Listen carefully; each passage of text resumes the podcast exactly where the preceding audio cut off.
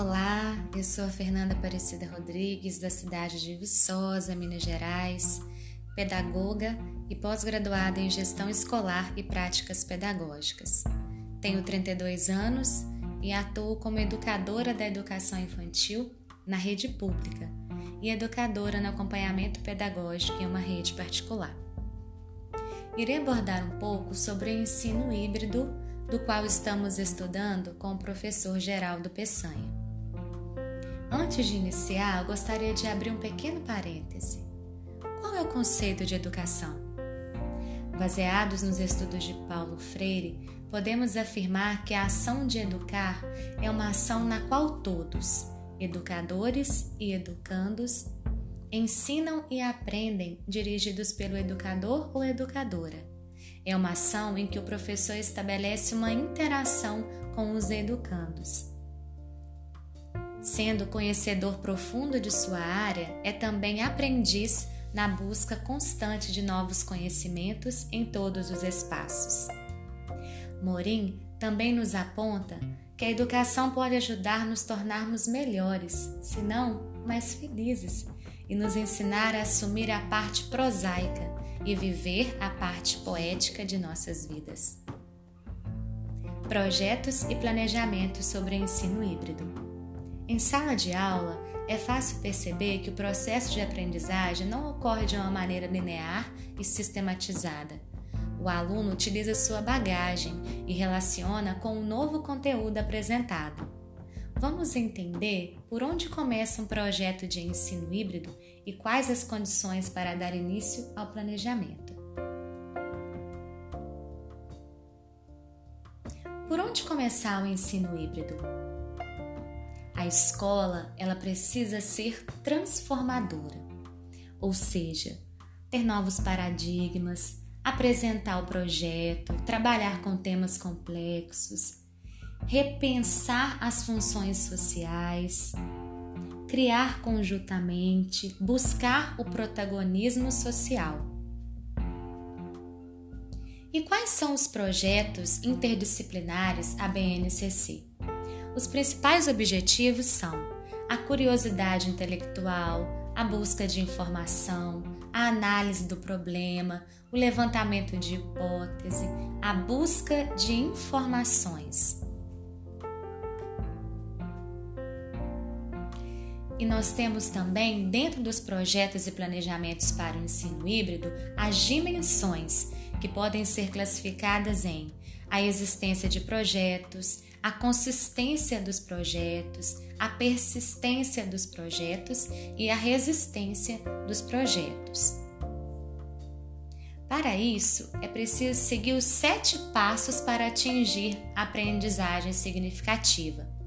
Analisar os termos desconhecidos, analisar as questões do enunciado, elaborar explicações com base no conhecimento prévio, selecionar as explicações, ou seja, fazer uma síntese, identificar a necessidade de novos conhecimentos, ter um estudo individual e principalmente também a socialização dos conhecimentos atingidos.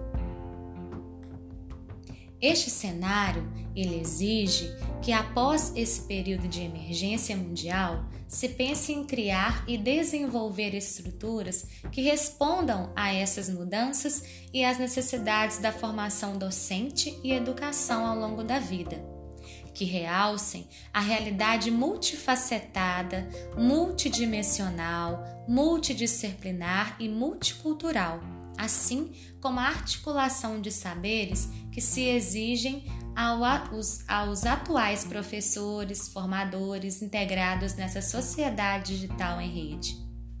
Com efeito, a mudança de paradigma e de filosofia educacional para uma educação digital em rede exige uma política ativa de formação docente, de apropriação digital, a fim de propiciar a criação e o desenvolvimento de metodologias e práticas pedagógicas mais coerentes com esse tempo histórico e social e que considerem as especificidades e potencialidades dos novos meios a fim de propiciar acréscimo em termos de qualidade, por meio de programas de formação, qualificação, nos quais cada um pode se transformar num coprodutor, contribuindo para fazer emergir novas ecologias educacionais.